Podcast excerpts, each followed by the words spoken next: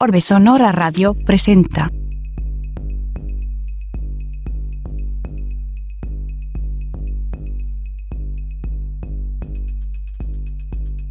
...88.5 FM, Radio Universidad San Luis.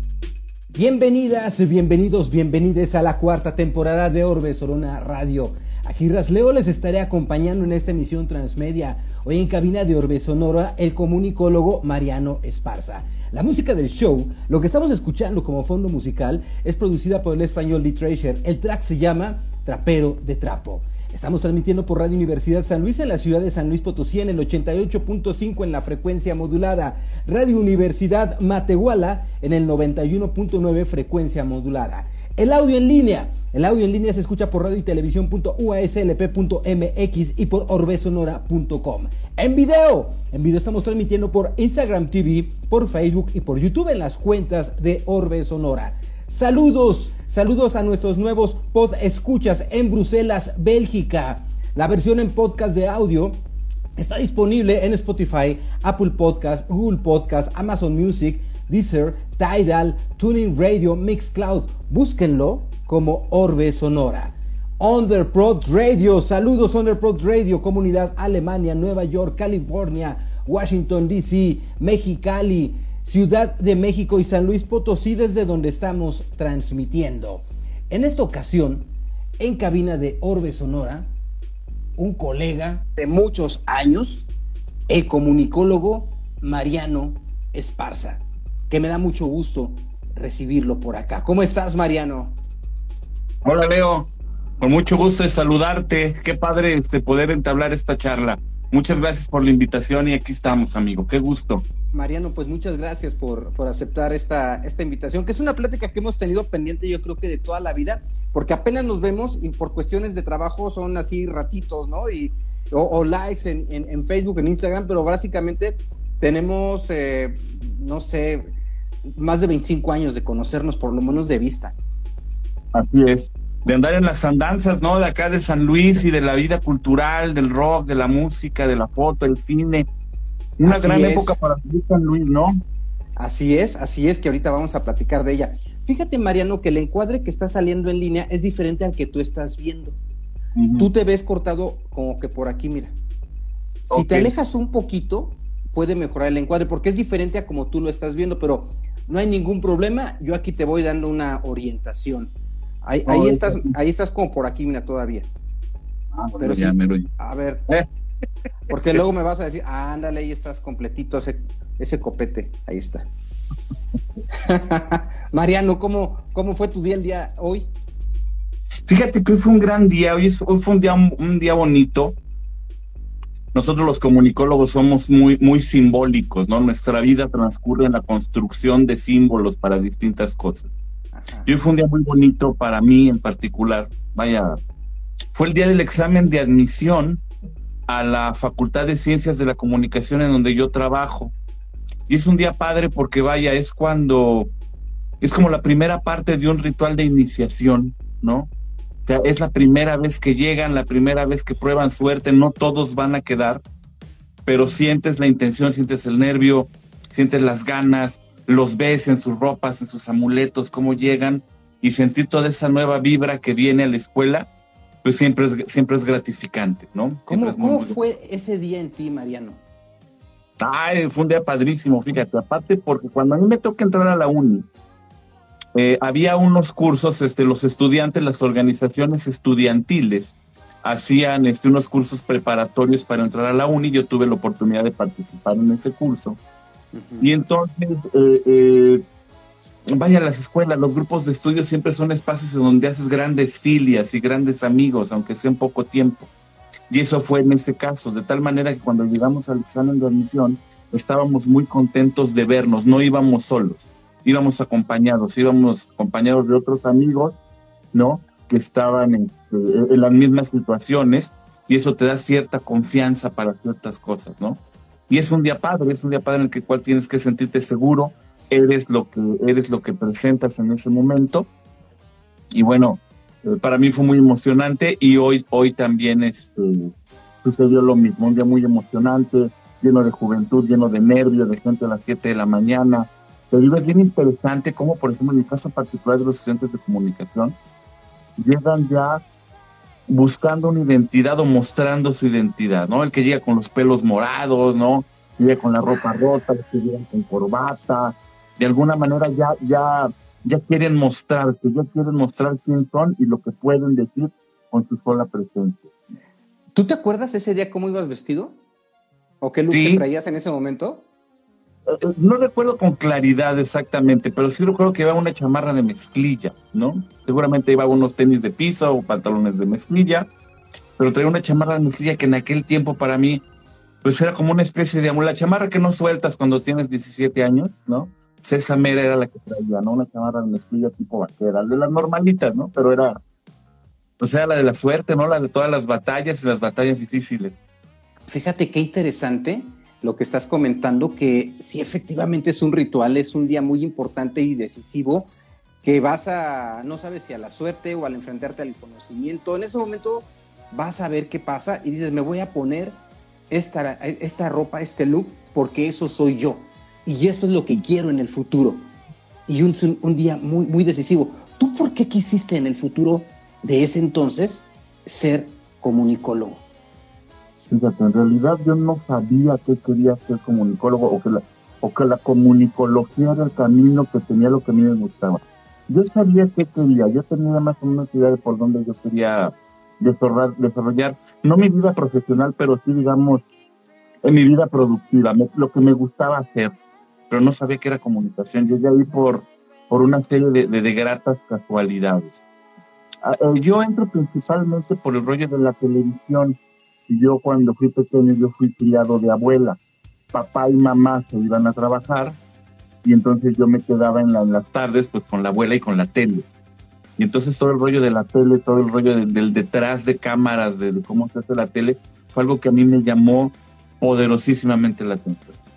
Aunado a eso, mi padre se dedicaba al, desarrollo de la tecnología. En aquel tiempo las máquinas de escribir y máquinas sumadoras, estoy hablando de los 70, que era la tecnología empresarial, entonces eso siempre había, en mi casa había máquinas, había herramientas, rollos relacionados a la tecnología, y eran cosas que me empezaban a gustar. Yo no sabía que lo quería estudiar profesionalmente, pero así fue.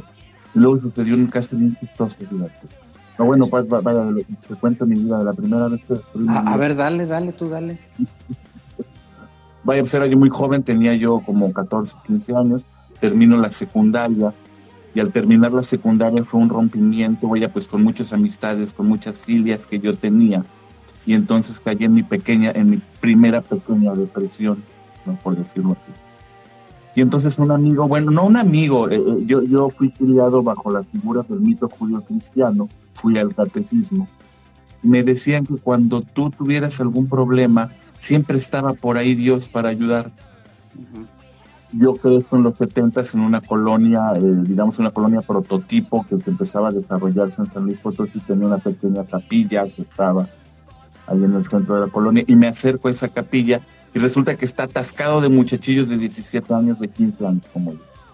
había un chorro de grupos juveniles, me integro con ellos, ahí aprendo, ahí aprendo, vaya, no lo sabía o no lo tenía conciencia en ese momento, ahí aprendo de la importancia de las habilidades comunicativas para socializar yo venía de esa crisis de que en la secundaria me había quedado muy solo y sin amigos y llego y llego a este ambiente y empiezo a generar nuevos amigos y nuevas amistades y un montón de cosas y un montón de experiencias con gente más grande que yo. Y ahí conozco a dos estudiantes de comunicación que tal vez los conozcas. Uno de ellos es Alejandro Roque, escritor y culturista. Claro, Roque. Roque, ese mero. Y el otro que fue eh, David Madrigal González, también profesor. Claro. ¿Madrigal es antes que tú entonces? Antes que yo, tres años. ¿verdad? Uh, yo los conozco en San Pío, es la, la, la, la, iglesia esta que te platico, éramos vecinos, empezamos a socializar y ellos ya estudiaban comunicación, yo estaba en el bachillerato y traían las cámaras y hablaban de política y hablaban de fútbol, pero desde otra perspectiva ya hablaban de economía, ya hablaban de sociología, ya hablaban de cine, ya hablaban de cosas que a mí me empezaban a interesar mucho, ¿no? Me hago amigo de ellos y ellos me empiezan a hablar de una carrera que ellos estudiaban y pum, fui a parar en comunicación y ahí descubrí muchas más cosas.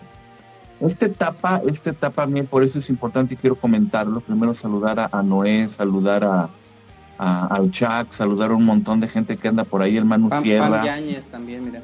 La Pamelita Yáñez, maestra, yo soy tu fan, Pam.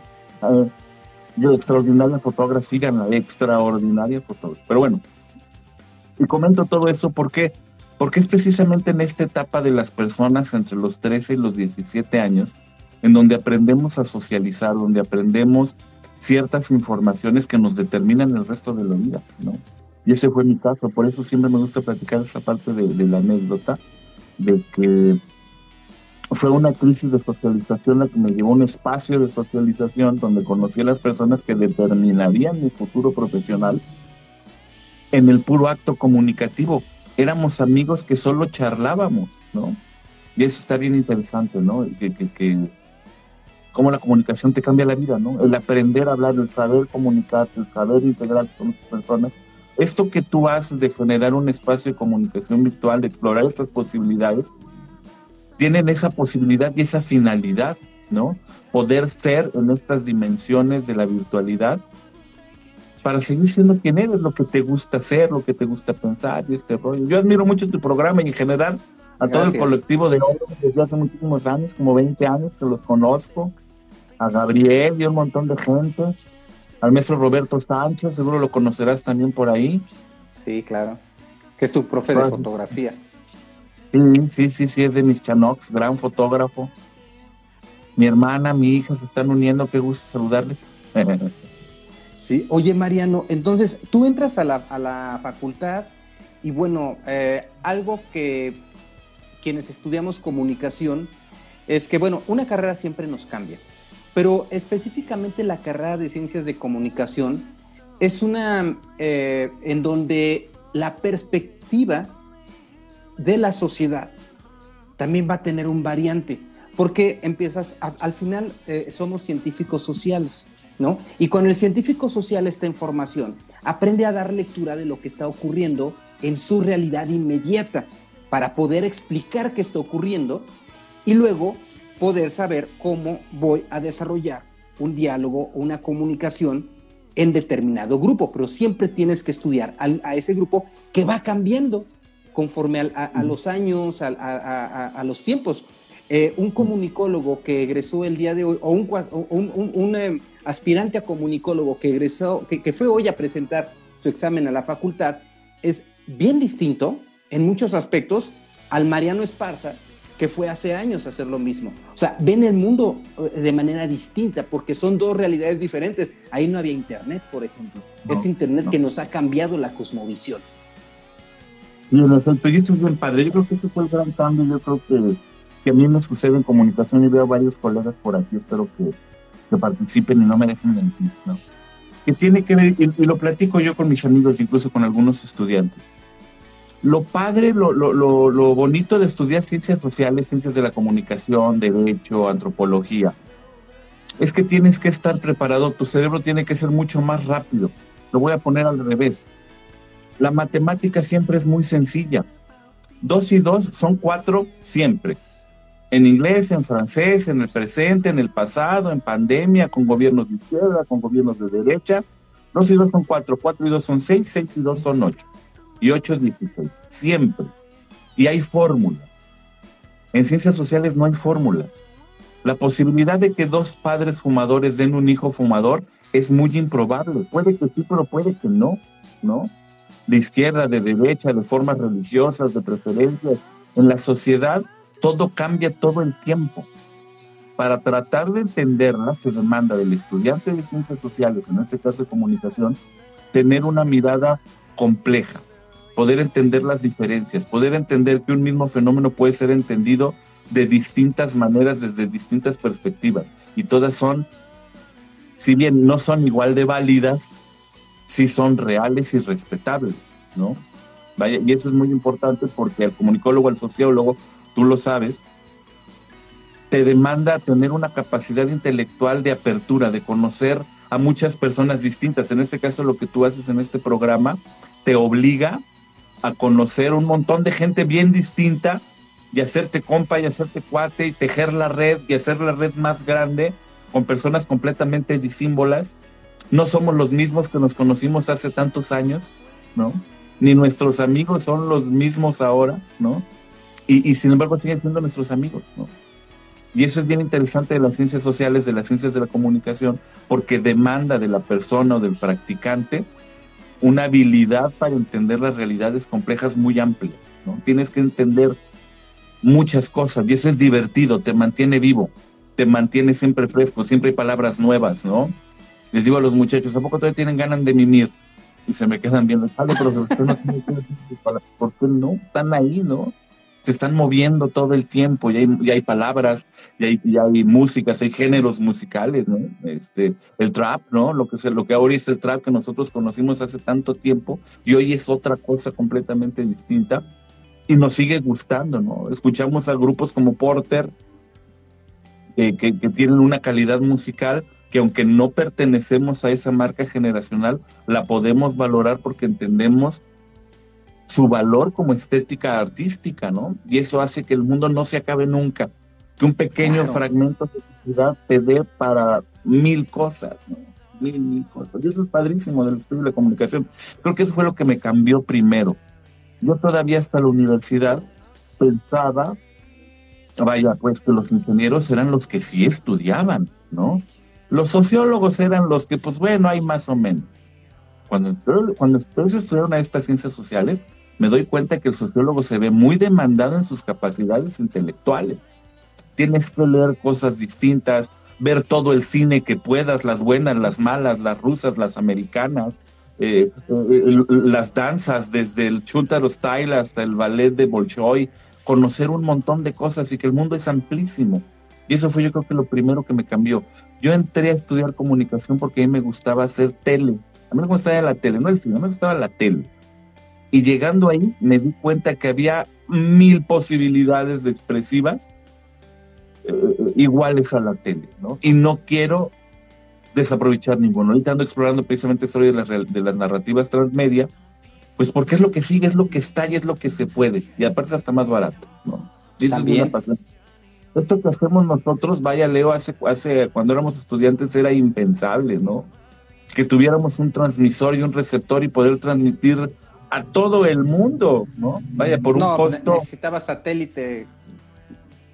Mil cosas, ¿no? Y digo, ahora todavía tiene un costo, pero no es comparable a lo que se puede. Y esta labor de comunicación que tú haces se me hace bien interesante, ¿no? Eh, me recuerdo cuando entrevistaste a Eliane Guía, ¿no? Está al otro lado del planeta. Y pudo estar con nosotros platicando, aquí te la bienvenida, una amiga. A, quien le, a quien le enviamos un saludo y, y su, nuestro más íntimo pésame porque eh, su hermano recién falleció. Entonces, pues sí, una gran amiga y esa distancia que nos une y que podemos estar sabiendo lo que está ocurriendo con, con nuestras personas, así estén en otro lado, y, y tratar de estar juntos, ¿no? Eh, imagínate en otro momento mandarle a, Australia una, a, hacer una llamada por teléfono, ¿no? Pero qué fácil es hoy mandar un una mensaje de voz, ¿no? Y, que ella cuando se despierte lo escuche, ¿no? O, o tener una videollamada, ¿no? Algo que en otro momento iba a ser, eh, pues para muchos de nosotros imposible, ¿no? Eh, necesitabas estar en una clase social privilegiada, económicamente hablando, como para estar hablando todos los días australiano, desde tu casa. Imagínate que te hubiera dicho tu abuelita si hubieras agarrado el teléfono. Voy a ver cómo hablan los chinos.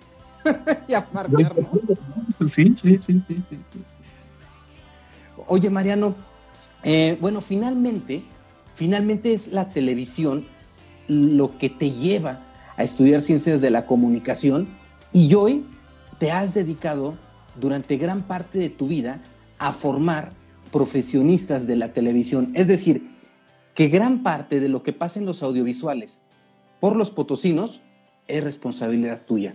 ¿Qué se siente? Primero dar una disculpa todo el público. Ah, no es cierto. Vaya, eh, eh, eh, eso, eso que tú dices, es una gran responsabilidad, vaya. Es muy fácil ahora tener una cámara, y transmitir a millones de personas en tiempo real. Es casi un arma de guerra, ¿no? La tecnología que hoy los muchachos y las personas portan en su bolsillo es, puede hacer muchas cosas, ¿no? Puede hacer mucho bien y puede hacer mucho mal. Y entonces, la importancia de formar productores en medios tiene que ver con esta ética profesional, ¿no? que lo puedas hacer no quiere ser, no quiere decir que, que sea bueno, que sea permitido, que sea pertinente o que sea constructivo cuando haces algún mensaje, ¿no? Tú puedes este, destruir un restaurante con poner una cucaracha en un bolillo y decir que fue en tal lugar y lo despedazas. Pero eso no está bien, vaya. Y entonces cuando hablas de ética y comunicación, necesariamente tienes que eh, regresar a que la comunicación es un principio de supervivencia y que la comunicación eh, que llegaron a los seres evolucionados para sobrevivir no debe de convertirse en algo que los destruya. Y eso es importante, ¿no? Trabajar un poquito la deontología de la comunicación, los derechos de las audiencias, ¿no? Quien escucha tiene derechos, ¿no? Derecho a la información, derecho a la verdad, derecho a la inclusión. Hay una serie de cosas bien importantes que los productores de mensajes deben conocer para que sean pertinentes, sobre todo una sociedad que demanda mucha comunicación. No creo que en tanto comunicólogo, yo creo que el gran problema y la gran solución siempre es la comunicación. Y hoy tenemos graves problemas sociales, económicos, culturales. Y yo creo que si nos comunicáramos más, si nos comunicáramos mejor, viviríamos una sociedad más segura, sobre todo eso, no hemos pedido mucha seguridad, una, una comunidad más respetuosa, ¿no? El que tú te comuniques con personas que sean tus amigos te lleva necesariamente a respetarles, ¿no? Entonces por eso es bien importante la formación de comunicólogos, en particular los que tienen las responsabilidades de, de producir medios de comunicación o medios masivos de comunicación, entender que, que esta licencia para matar este, debe de ser utilizada para construir sociedades mejores, ¿no? construir familias mejores, comunidades mejores, colonias mejores, municipios mejores. Y claro, mira. ¿no? Dice por aquí, yo soy el Dexter, dice, la palabra es mi vicio y la comunicación mi dealer. Ah, pues, y tienes razón, ¿no? Fíjate que hace, hace casi 30 años que llegué a Radio Universidad, eh, que Radio Universidad pues es, es la, el lugar en donde tú puedes aportar algo diferente a la radio comercial que eh, pues está cortada con cierto formato para cumplir un objetivo, pero que muchas veces, y, y, más hace 30 años, hoy ha cambiado un poquito, pero hace 30 años muchas de las radios comerciales eran repetidoras. Entonces lo que había que hacer era repetir la señal que se producía generalmente en Ciudad de México, con algunas intervenciones locales. Una fórmula que todavía se medio desfasa, que todavía se utiliza en los medios tradicionales, pero Radio Universidad era la opción. Sin embargo, cuando yo observaba los jóvenes y las jóvenes que llegaban a Radio Universidad en amplitud modulada a aprender eh, a hacer locución eh, eh, con, con, Manuel Carrillo, que, que, los direccionaba y las direccionaba muy bien, presentando música clásica, ellas y ellos no, la no, no todos ni todas, pero sí la mayoría, querían reproducir lo que ocurría en la radio comercial. Es decir, cuando llegas a un lugar en donde puedes aportar, empiezas a hacer algo, lo mismo de siempre, porque sueñas ser el mismo eh, eh, eh, que, que, te ha impactado mediáticamente. Bueno, cuando surge la Internet y la banda ancha, vamos a hablar de México para, para poner así como que esa, esa limitante geográfica, eh, ocurre algo similar. Existe la posibilidad de que abras una cámara o que subas un video en donde digas algo diferente a lo que está ocurriendo en los medios tradicionales, que entonces será Televisa y TV Azteca, satanizados por nosotros los comunicólogos, malamente satanizados. Pero, eh, no sé si tú estés de acuerdo, pero vemos que empieza a haber una reproducción de querer hacer esos contenidos, pero como que en una muy baja calidad y una, una pobreza de, eh, creativa de aportación. No todas ni todos eh, habían estudiado o estaban estudiando o iban a estudiar ciencias de la comunicación, pero sí todas y todos, en su mayoría en sociedades de ciudad, ¿no? tenían ya acceso a, a esto y empieza lo que hoy conocemos como los youtubers y llamados, o no sé si mal llamados, ya no sé, influencers, porque al final se influyen, ¿no?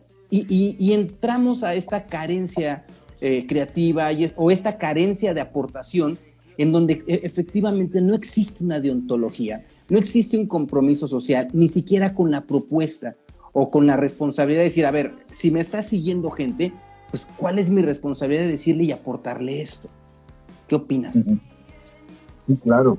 En efecto, eso también fue de las partes que me cambió cuando estudié comunicación. Como te digo, yo quería producir mensajes televisivos.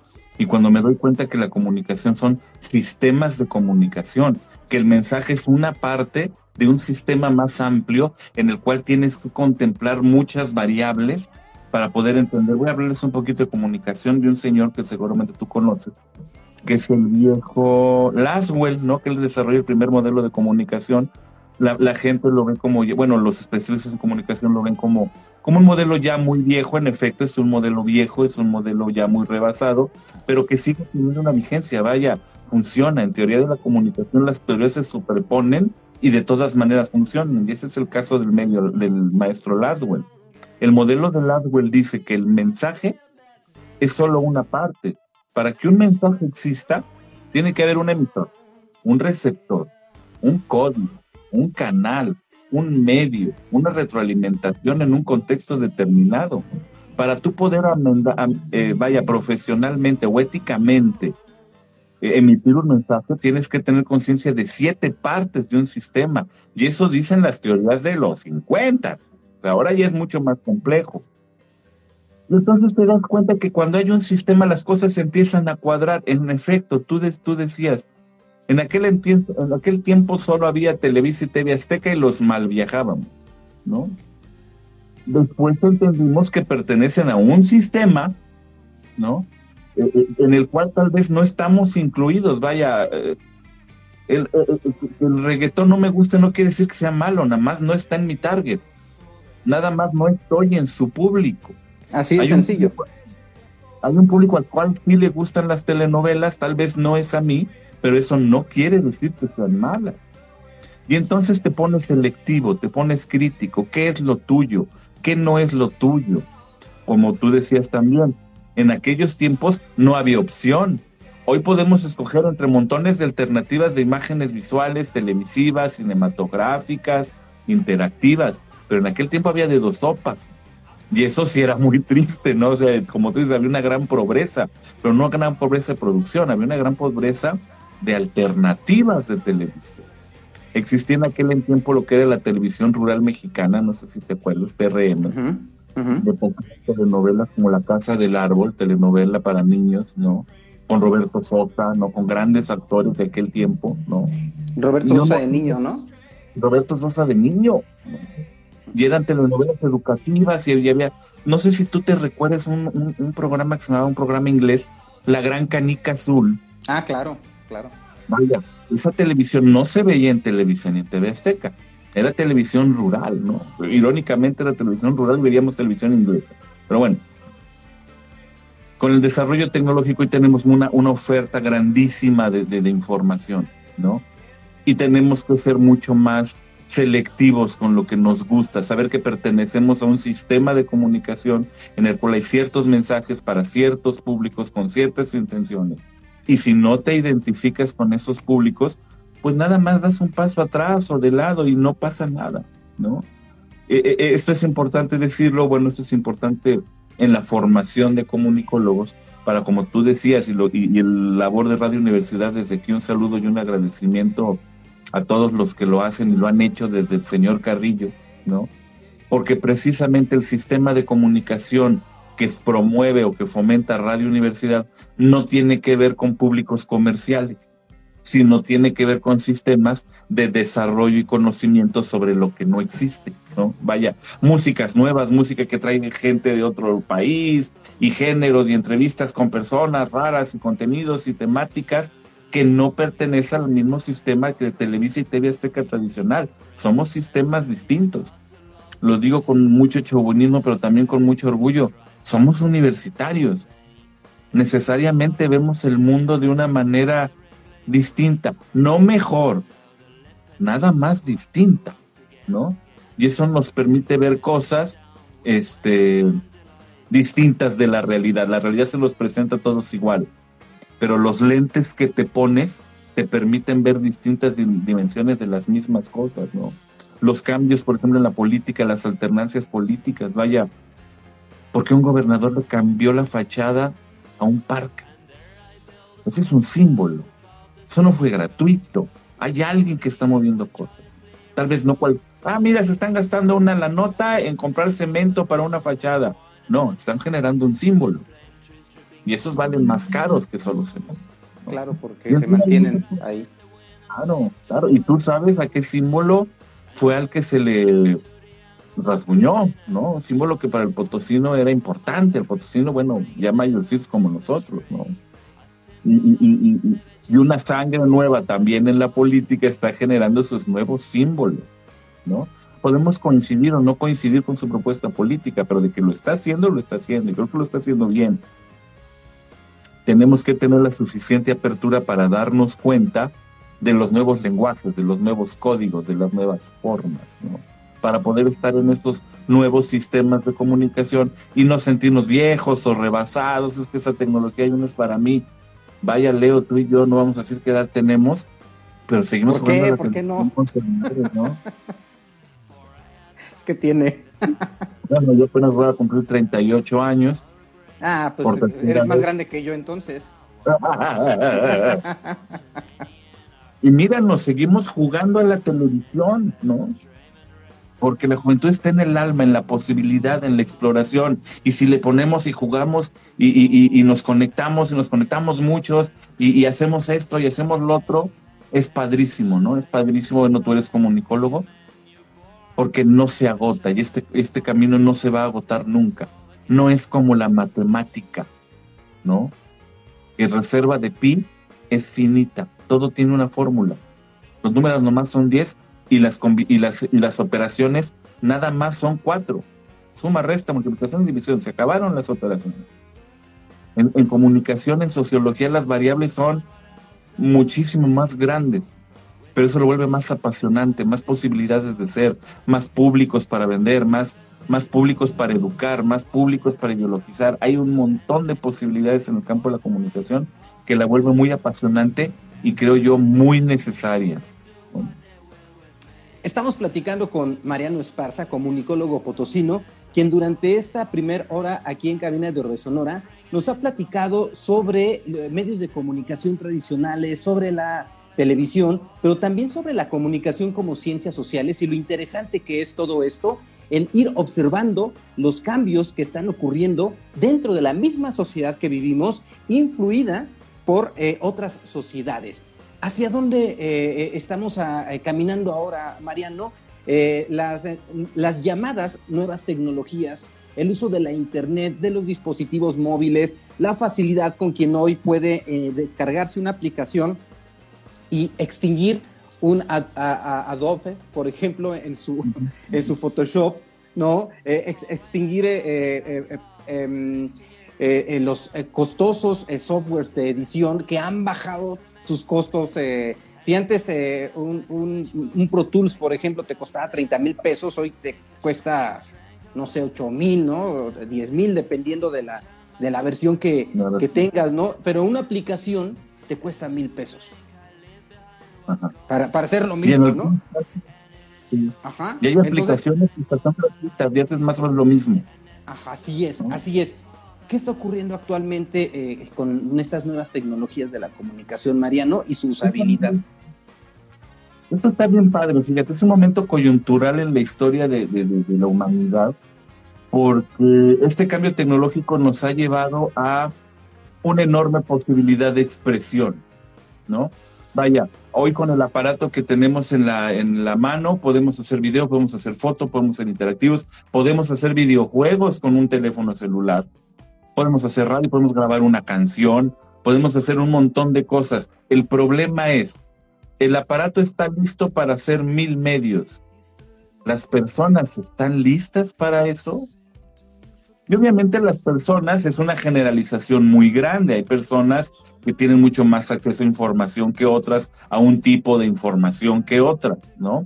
Pero las personas estamos siendo conscientes de la posibilidad que hoy tenemos de narrar historias Hablabas tú hace, hace, un momento de los influencers, ¿no? Pues yo digo que sí son influencers. El problema es que sus influencias pueden ser pocas, medianas o muchas, pobres, medianas o ricas, ¿no? La influencia existe. El problema es si esta influencia es constructiva, es, destructiva, si esta influencia te enriquece como usuario, te enriquece como, como emisor, enriquece de alguna manera. Como ser humano. Como ser humano, ¿no? Hoy se puede, hoy se puede hacer estas cosas y entonces la labor, la labor formativa que tiene que ver también, o bueno, con, con, esta orientación que tenemos en particular en la Facultad de Comunicación de la Universidad Autónoma, es que los profesionales de la comunicación, aparte de ser comunicólogos funcionales, por decirlo de alguna manera, también debemos ser educadores. También debemos educar y enseñar a otras personas a utilizar el teléfono, ¿no? A, a, utilizar, a ser selectivo con los contenidos. Vaya, yo soy reciente usuario de TikTok y es increíble. Vaya, he visto cosas increíbles. He visto la basura más grande que he visto en toda mi vida también. Pero bueno, las personas que nos están escuchando y seguramente tú, Leo, los tutoriales de los fotógrafos celulares. En 20 segundos te dan una clase de técnica en 20 segundos. Estamos asistiendo a unas narrativas sintéticas poderosísimas que algunas personas están utilizando para enseñarte a hacer una fotografía, un cupcake, a cambiar una llanta, a comprar un seguro para tu coche. Hay un montón de información de gente que quiere platicar cosas y hacer el bien en TikTok. Pero también, pero también está su componente oscuro. También hay mil personas con millones de celulares que lo que quieren es destruir. ¿Por qué? Porque, porque así es el ser humano, es paradójico ser humano que es capaz de, llegar a Marte y construir y, y, escribir la quinta sinfonía, también son los seres humanos que matan, ¿no? La paradoja del humano también llega a la comunicación y se potencializa con la tecnología. El comunicólogo que entiende de sistemas de comunicación, que entiende de lenguajes de comunicación, que entiende del poder de una idea bien puesta, de una influencia mediática, un comunicólogo que sabe lo que pueden hacer 30 segundos en TikTok, necesariamente tiene que tener esta mirada o esta vocación educativa. El lema de nuestra universidad es siempre autónoma, por mi patria educaré, porque la función, porque la riqueza tiene que ver con la educación, la riqueza cognitiva, que tu cerebro sea rico de posibilidades, rico de combinaciones, para que tu mundo sea rico, aunque no tenga muchas cosas, ¿no? Que tiene que entrar en serie, el tener y todo ese rollo de la filosofía. Pero sí lo que dices, dígame. Sí, tú eres eh, eh, audiovisualero. Tú te, eh, en unos meses vas a abrir la puerta del aula para que entre una serie de alumnas y alumnos a una nueva materia para ellas y para ellos. Muchas y muchos van a venir mediatizados por, por las influencias de todos estos contenidos que estamos eh, eh, platicando. Y muchas y muchos eh, entran al tema de la cosificación, ¿no? Tanto como alumnas como alumnos promoviendo esto de una manera inconsciente ante una necesidad afectiva también. ¿Cómo trabajas tú esto en el alumno? Hablemos del contenido, pero, pero que también aquí está bien interesante y fuerte. ¿Por qué? Porque el alumno también está en un contexto en un contexto cultural, un contexto familiar, ¿sí? Y, y, de ahí derivado su consumo y su demediatización, ¿no? Pero tú tienes que cambiarles la manera de ver el mundo. ¿Qué onda? Incluso yo diría no cambiarle, no me, no me gusta la palabra, no se trata de cambiarles la forma, se trata de darles las herramientas para que okay. ellos mismos. Pero, pero, al final cambia. cambiará. O sea, al final, al, al, tener, al tener estas herramientas va a cambiar. ¿No? Y tú tienes la responsabilidad de, ofrecer estas herramientas, las adecuadas, las correctas, para que a ellos les toque hacer ese cambio. Vamos, no digo que tú eres el que dices, a ver, de aquí vas a caminar ahora como soldado, no, sino que ellas y ellos van a hacer estos cambios, pero, va, pero su forma de ver el mundo va a tener una variación, es el, punto, ¿no? Mi método de una comunicación, fíjate, acaba de pasar hace, vaya, no tan poquito, tal vez como un mes platicaba con unos muchachos y unas muchachas y me decían que les gusta mucho una serie de Netflix que se llama Elite. Espero no pisarle aquí caños a nadie, ¿verdad? No, pues así es esto. y entonces me decían que les gustaba mucho. Y entonces platicando, vaya, no estábamos en clase, les decía, oye, ¿de qué se trata? Y bueno, no les voy a spoilerear la serie, pero los que lo han visto me han dicho, vaya, saben a lo que me refiero, los protagonistas siempre les va mal. Cometen errores y les va mal. Parece que van subiendo de sus problemas y les va mal. Por todo les va mal. Y entonces yo les preguntaba, ¿y ustedes están de acuerdo con eso? Digo, la serie está muy bonita, muy bien fotografiada, actuada, iluminada, dirigida, es, bella, pero coincides con lo que te está proponiendo. Y un par de muchachos, muchachas dijeran, bueno, pues este, pues sí está padre, pero la neta yo no creo eso. Yo creo que si tú cometes errores y haces tal o cual cosa, pues sales de tus errores y regresas a tu vida, ¿no?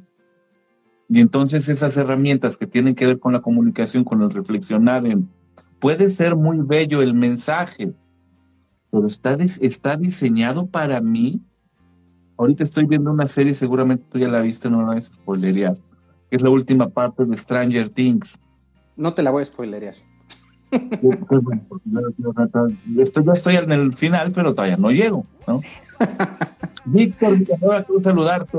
Arturo también, qué gusto que los ve que se me aparecen algunos.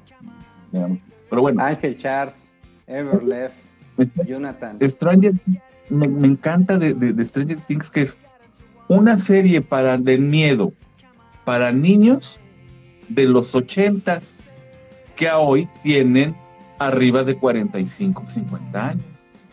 Y dices, oye, ¿cómo haces una serie para un público que ya no existe? Y que además va a impactar en millennials y en centennials.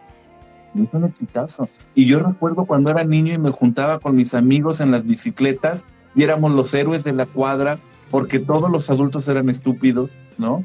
Y nosotros con nuestros walkie-talkies, nuestra pequeña tecnología, salvábamos los grandes problemas de la cuadra, ¿no? Y lo volví a ver Stranger Things. Cosa que eso de las bicicletas en las cuadras tiende a desaparecer o tendió a desaparecer desde hace 20 años. Tú sí sabes a qué me refiero cuando hablo de, que andábamos en las bicis. Los chicos de 20 años de hoy no lo tienen tan claro, ¿no? Y entonces como un grupo de producción, un grupo de productores de primer mundo, se atreve, se avientan a hacer una serie para niños que hoy tienen 50 años y con un gran éxito, ¿no? Y entonces escoges, dices, bueno, a lo mejor la serie no está tan bonita, que por cierto sí está muy bonita. Esta última temporada tiene una realización cinematográfica magistral, ¿no? Y te vuelves selectivo. Y platicas con los amigos, con los primos, con los cuñados, con los alumnos. Y en el acto de la plática, en el acto de la comunicación, aparece la diferencia entre las personas. Y cuando te das cuenta que la diferencia no te separa, sino que te enriquece, entonces te das cuenta que entre más personas distintas conozcas, tus productos serán más ricos, ¿no? Porque tendrán más miradas que has venido recopilando en el cotorrear con los cuates, en el echar una fría, en el echar un café, en el cotorrear, en las charlas académicas, en las charlas de pasillo. En el acto comunicativo se enriquece la vida cuando escoges o cuando sabes a esas personas, esos medios, esos mensajes que te van a dar un enriquecimiento. ¿no? Y eso es bien apasionante la comunicación. Y que te lleva hasta la, a la filosofía, eh, a no perder ese idealismo para poder eh, aportar, ¿no? Porque esta, esta línea entre el idealismo inalcanzable al idealismo alcanzable, ¿no? Es, eh, es, es, es importante cuando lo estás planificando y cuando lo estás proyectando y construyendo profesionalmente, ¿no? Y más cuando buscas este, esta, esta mm, eh, eh, forma de, pensar para impactar en un público. Claro, claro, eso lo es muy importante. También le digo a los estudiantes cuando hacemos orientación vocacional y cuestiones de esta naturaleza. ¿Y ustedes qué hacen? Nosotros salvamos al mundo, ¿no? Nosotros somos los Avengers, ¿no? Nosotros nos estamos dando cuenta que al mundo le falta, que hay problemas en las familias, problemas en las cuadras, problemas en la política, problemas en el trabajo, problemas en las escuelas, problemas en las relaciones de pareja, problemas en las relaciones laborales, hay problemas por todos lados, ¿no? Y, no, y esos problemas pues nos van a llevar a dividirnos y en algún momento a desquebrajar nuestras sociedades como ya lo hemos visto que pasa. Y nosotros creemos que podemos ser ese cemento que reconstruya la nueva sociedad si dejamos ser a las nuevas personas, en particular a los jóvenes, ¿no? Vaya, eh, uno de los grandes privilegios de, trabajar en una universidad es que eh, ves cómo las nuevas voces, las nuevas miradas crecen, las nuevas miradas eh, tienen nuevos propósitos, tienen nuevos públicos, tienen nuevas cosas que comunicar. Y ahí es donde nos damos el apoyo para que lo hagan, para que lleguen más lejos, para que construyan un mundo más rico en términos musicales, políticos, educativos, incluso comerciales, ¿no? Vaya, no es lo mismo comprarte una mermelada McCormick que comprarte una mermelada de fresa con vino tinto que inventó alguien que está haciendo, que trabaja en un mercado, que vende en un mercadito y que a través de la comunicación enriqueces hasta tu paladar, ¿no? Ese tipo de cosas. Eh, eh, esta, esta visión romántica de la que me hablas y de la que yo también eh, coincido, no necesariamente está vista de la misma forma por nuevas generaciones. Las escuelas y facultades de ciencias de la comunicación en México, de comunicación, han enfrentado crisis, porque los jóvenes, las jóvenes dicen, yo para qué quiero estudiar televisión, si yo no enciendo la mía? ¿Para qué quiero hacer radio si la radio la escucha mi abuelito? A mí no me gusta, yo quiero ser youtuber, ¿no? Y ha bajado el, el, el em, la, em, se me fue la palabra, la, el, ingreso a las escuelas eh, eh, particulares y en nuestra facultad, si bien no ha bajado, sí ha tenido una variante eh, interesante ahí en el perfil de, de los alumnos. ¿Tú cómo observas esto? ¿Qué está, ¿Estamos en crisis? ¿No estamos en crisis? ¿Ya pasamos de moda? ¿Es una moda? Sí, sí fue una moda. Vaya, fue una moda. No es que no es que hayamos bajado de moda, es que estuvimos muy altos mucho tiempo, más bien, ¿no? Ya estamos como más sobreestimada. Sí, sí, sí, sí, no ser comunicólogo, bueno, cuando nosotros estudiamos por ahí de los noventas, primera mitad de los noventas, era un boom, es la carrera nueva, ¿no? Era como estudiar hoy videojuegos, ¿no? Sea, sí se necesitan diseñadores de videojuegos, pero tal vez no tantos, ¿no? En fin, por decirlo así. Y hubo una sobreoferta de comunicólogos. Y ahora este, sí está cayendo. Sí está cayendo por muchas modas, por muchas cosas, porque la sociedad ha cambiado. Porque como dices, antes para estudiar, para hacer televisión, para hacer cine, tenías que ir a un nodo donde se hiciera cine, ya sea en la industria o ya sea en la escuela o ibas por el camino, por la ruta panorámica o por el camino difícil, ¿no? Pero tenías que ir al lugar en donde se hacía la cine, al cine, donde se hacía la tele, donde se hacía la prensa. Hoy no, hoy no tienes que ir a ningún lugar. En tu teléfono tienes la posibilidad de hacer un periódico, hacer una revista, hacer un programa de televisión, hacer un cortometraje, hacer una animación. Ya no tienes que ir a ningún lugar a que te, a que te enseñen, a que te presten la cámara, ¿no? A que te enseñen este, cómo editar. Ya no tienes que ir a ningún lugar. Ahora tienes que ir a, ahora tienes que ir a lugares, no necesariamente las facultades de comunicación. Tenemos que ponernos las pilas en ese sentido.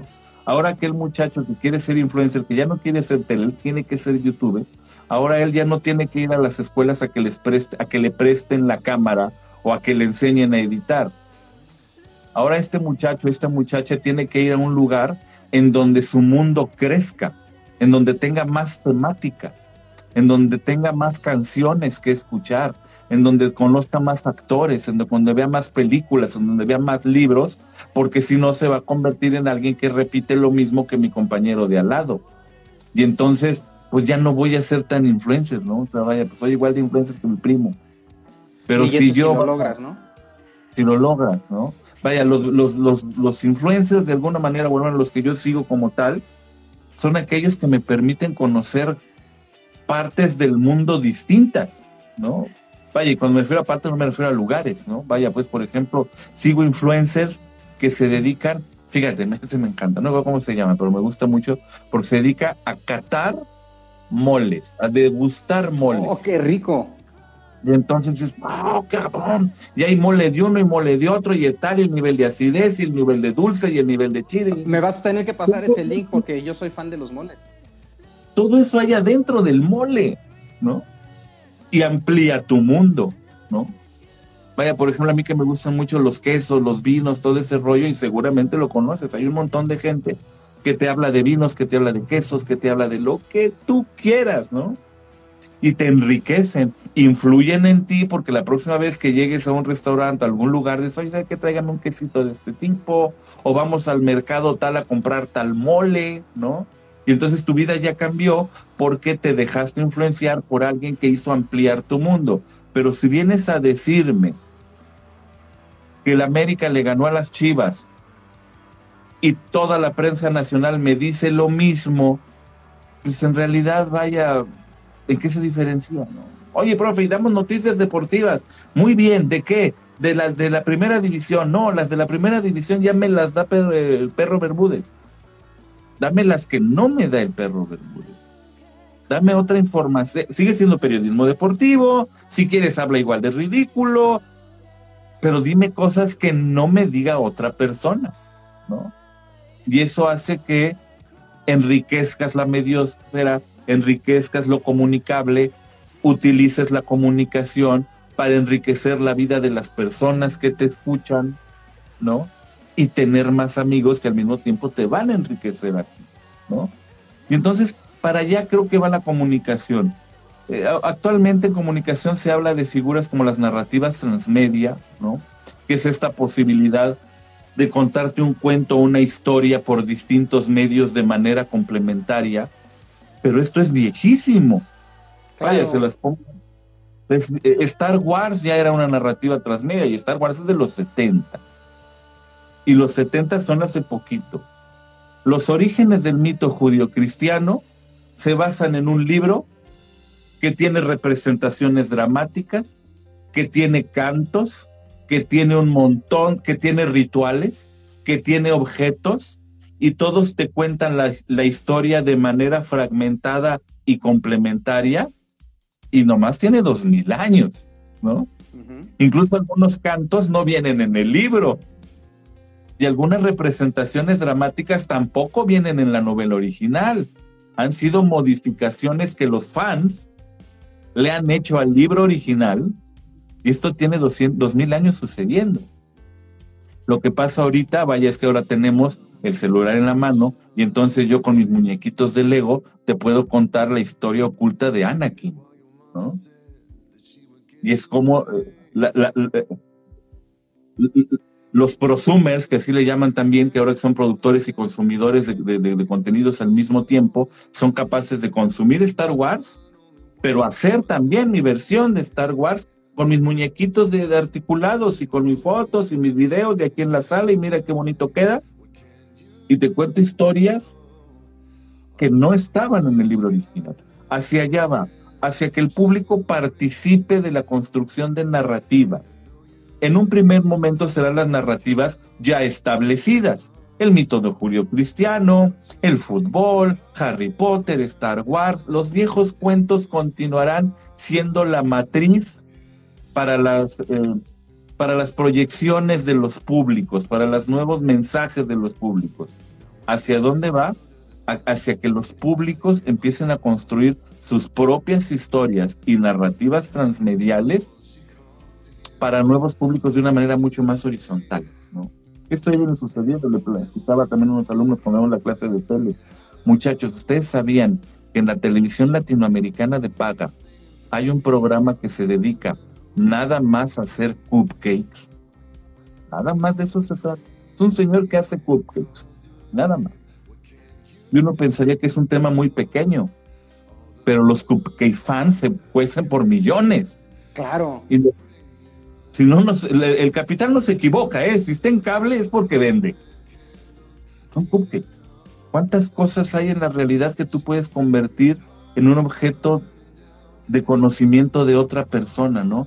Por ejemplo, este rollo que me, me gusta mucho, el rollo de las tablitas gourmet donde vienen pues el quesito, el jamón, todas las posibilidades de combinación que hay ahí para que tú degustes algo que nadie tiene. Eso se me hace bien interesante, ¿no? ¿Hacia dónde van las narrativas transmedia? ¿Hacia dónde va la comunicación? ¿Hacia dónde va el audiovisualismo? Hacia públicos cada vez más críticos, más selectivos de sus contenidos como input más productivos que, cada vez conozcan más lenguajes y más posibilidades para hablar de sus cosas, de, la, de, sus vidas cotidianas y enriquecer otras vidas. Eso desde el idealismo utópico. Por el otro lado, públicos enajenados que utilizan el aparato para evadir una realidad, para procrastinar bien recio, ¿no? Para evadir tus responsabilidades y que serán, este, de alguna manera, vaya, pues, es triste, pero lo decía Mafalda, lo decía Quino en su Mafalda, para amasar una gran fortuna se tiene que hacer eh, harina mucha gente, ¿no? Y desgraciadamente las desigualdades socioculturales hacen que no muchas personas lleguen a tener una mirada crítica selectiva de los contenidos que consumen y mucho menos una actitud proactiva para producir mensajes. El Face es para que yo lo vea, no para que le dé like. Y esto es mentira. El Face se juega con likes, con amiguitos, con corazones, con así se juega, es un videojuego en el cual tú participas.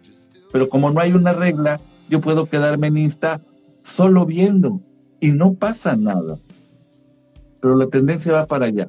Públicos más críticos que positivos y públicos mucho más enajenados que hacen del aparato de comunicación una, un escape de su mundo en vez de hacer una construcción de mundos posibles. Ahorita que platicas esto, yo me imagino un Mariano Esparza que se hace hacia atrás y se sumerge en esa pecera que hay ahí para que tengas un, una, eh, un camino como pasa en, Stranger Things, ¿no? Eh, y nos ofreces esta perspectiva de los medios digitales y de contenidos a una eh, mediana, mediano tiempo, ¿no?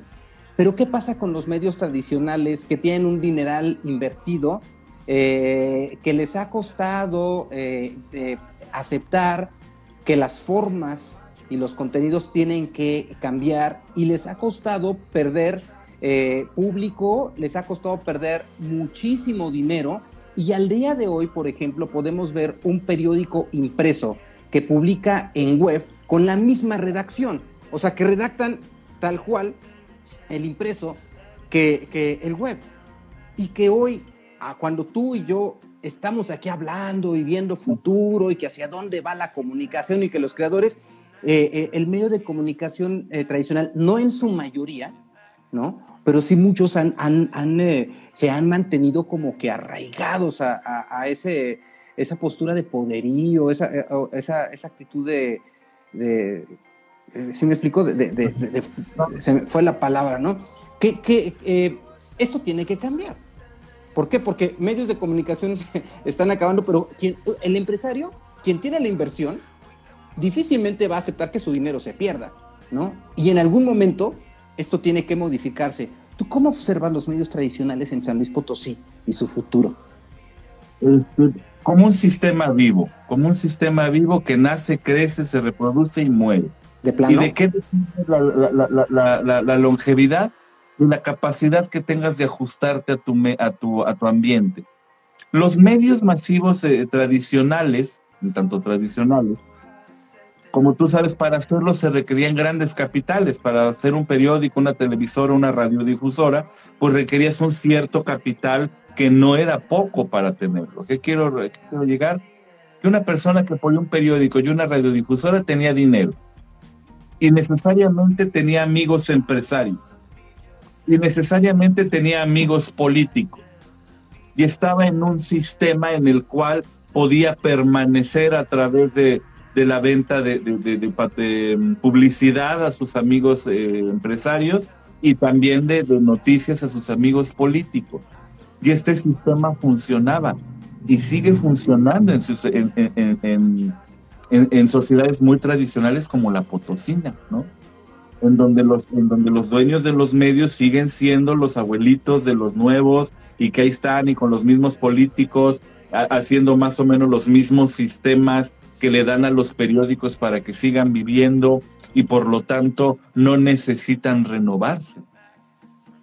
Sin embargo, los medios cambiaron no cambiaron las personas, cambiaron los medios. Hoy son más portátiles. Hoy hay medios completamente digitales que no tienen versión impresa, que es versión simplemente sonora, versión eh, digital, virtual, fotográfica, en este caso los periódicos y revistas, que tienen otro tipo de amigos, que ya no necesariamente son amigos de los grandes capitalistas o de los políticos renombrados, sino que tienen otra forma de tejido la red para tener otra forma de recurso económico que les permita vivir y subsistir y que está creciendo y que de repente si tú eres un empresario con un dedito de frente te vas a dar cuenta que te sale más barato anunciarte en un medio digital que en un medio tradicional y que tiene mucho más seguidores y te vas a ir para allá y el medio tradicional se quedará sin patrocinador y entonces tendrá que morir si no se ajusta a esa realidad.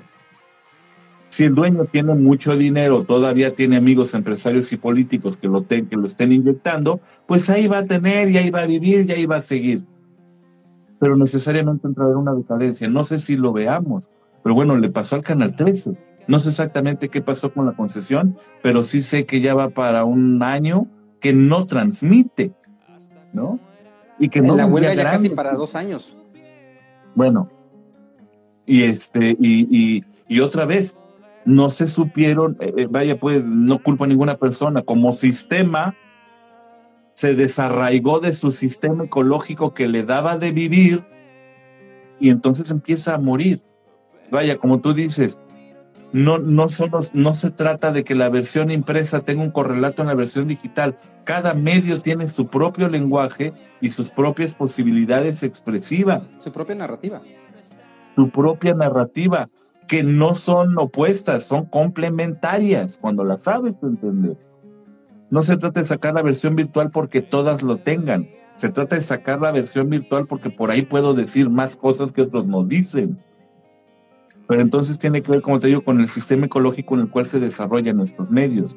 En San Luis Potosí hay grandes este, capitales, grandes figuras económicas de poder que todavía mantienen esas viejas formas de organización tradicional muy a la potosina que evidentemente mantienen todavía ciertos medios.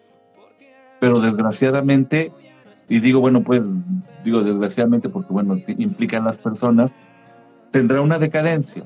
Esas personas tendrán que dejar a, los nuevas, a, las nuevas generaciones y las nuevas generaciones, vaya, aquí tocando un poquito la coyuntura, ya no todos tenemos tantos amigos en el gobierno como teníamos. Ya no está tan fácil, ¿no? Y entonces ese nuevo tejido va a llevar a los nuevos medios y a los viejos medios a reorganizarse, algunos con éxito y algunos sin tanto éxito. Si vuelvo a ser pues de Potosina, yo confío en el, en el Potosino de que es muy cerrado, ¿no? Y de que se va a mantener mucho tiempo sin cambio. Y aquí aprovecho para saludar a toda mi familia de Aguascalientes y de San Luis Potosí, obviamente. Vayan a Aguascalientes. Aguascalientes es una experiencia de vida bien interesante cómo viven las calles, cómo viven sus periódicos, cómo son sus páginas web, cómo son sus influencers, cómo son sus escuelas. El experimento social que tiene 30 años ocurriendo en Aguascalientes es bien interesante. Cómo han, cómo han cambiado su cultura. Vaya, en Aguascalientes hay una radiodifusora que en determinado momento del día, no me acuerdo a qué horas, transmite en japonés. Porque tiene una comunidad de japoneses muy sólida viviendo allá y entonces, pues obviamente pagan, se organizan y tienen programación en japonés para ellos. Pero toda la sociedad aquí cálida disfruta y amplía su perspectiva respecto a la cultura japonesa y enriquece su cultura aquí cálida también. Claro. Porque hace 30 no, sí, hace años planta de coches, ¿no? Que le cambió la vida bastante. Claro, lo que pasó cuando el financiero se imprimía en mandarín, ¿no? Y en la Ciudad de México podías, podías comprarlo en mandarín. O lo que pasa, por ejemplo, en cualquier parte del mundo a donde vamos, incluyendo San Luis Potosí, que hay un eh, restaurante de, comida eh, coreana que está hecho para los coreanos, para la comunidad coreana, porque ellos nada más van a comer en su restaurante coreano, ¿no? ¿Por qué no hacer medio para ellos? Porque hoy, gracias al Internet, en los restaurantes hay noticias de canales coreanos, ¿no? Porque los eh, medios locales no están considerando esta eh, población de potosinos migrantes que son extranjeros y que eh, en muchos se fortalece la economía del Estado por la zona industrial. Y están invisibilizados como público. Y habría que visibilizarlos más porque nos enriquecerían a todos. Porque ese restaurante coreano está para diseñar para la comunidad coreana. Pero yo como potosino voy a ampliar mi, mi, mi, espectro de lo culinario porque ahora voy a conocer platillos y bebidas que antes no conocía, ¿no? Y eso me enriquece como persona. Cuando hay estos eh, eh, apoyos, estas corrientes para poder impulsar lo diferente en una sociedad. ¿Qué es el problema con el potosino? Que el potosino no es que sea cerrado, es que somos de amistades muy largas. Nuestros amigos son para siempre. Yo sigo viendo a Cañizales, que es mi amigo de la secundaria, y es mi brother. Y los de la uni no se digan, ¿no? Y somos los que somos y somos los amigos y nadie más va a entrar en este núcleo.